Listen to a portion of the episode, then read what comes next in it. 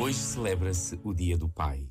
Ainda que liturgicamente a festa passe para amanhã, é a eles que nós hoje queremos dar especialmente graças. Quantas vezes foram luz nos nossos caminhos, um pouco como o encontro de Jesus hoje com o cego de nascença, que o faz passar da cegueira à visão e desta à fé.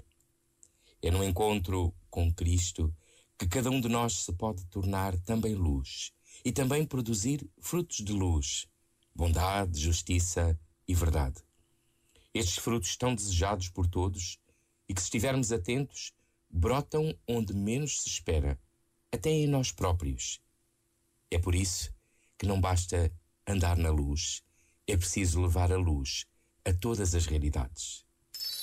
Este momento está disponível em podcast no site e na app da